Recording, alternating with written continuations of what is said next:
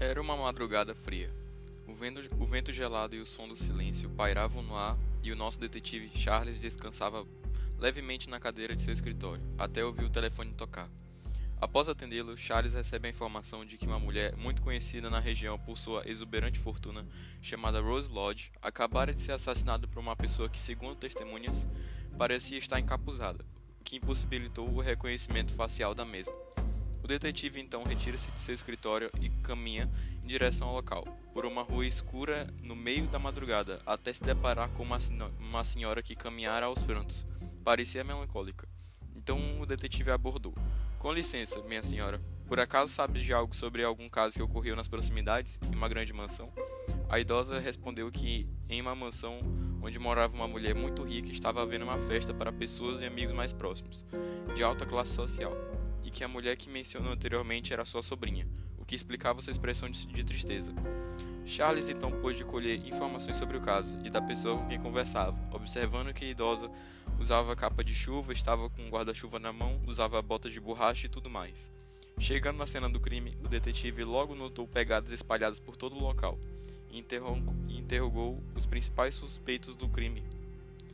Joseph, o cozinheiro da festa, afirmou estava preparando o jantar na hora do crime e disse que não viu nada. O segundo suspeito era uma das empregadas da vítima que anunciou estar limpando os banheiros. E o último suspeito era John, o segurança. Pronunciou que estava ajudando a empregada com seus afazeres. Depois de ouvir os depoimentos e de analisar as pegadas espalhadas pela mansão, Charles encontrou uma poça de sangue, uma faca ensanguentada em cima da mesa e o corpo de Rose dentro de um dos freezers, todos na cozinha, e logo ordenou que prendessem John, o segurança, pelo assassinato de Rose Lodge, pois percebeu que o mesmo mentiu em seu depoimento, afirmando que estava ajudando a empregada doméstica, quando na verdade esse não era seu trabalho como segurança. O segurança confessou o crime e contou como ele ocorreu. Ele estava no meio das pessoas durante a festa e acompanhou a vítima até a cozinha. Enquanto o cozinheiro servia a comida para os convidados, então ele a matou brutalmente utilizando a faca do cozinheiro de propósito com o intuito de incriminá-lo. Rose não teve reação, pois foi atingida em seus pontos vitais e seu corpo foi guardado no freezer.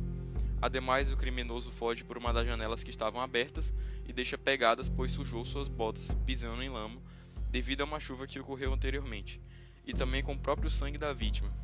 Segundo a polícia, o motivo do assassinato seria o atraso no pagamento de sua carga horária, assim como a rivalidade entre sua família e a família de Rose, o que foi descoberto ao vasculhar sua folha de pagamentos e sua vida pessoal.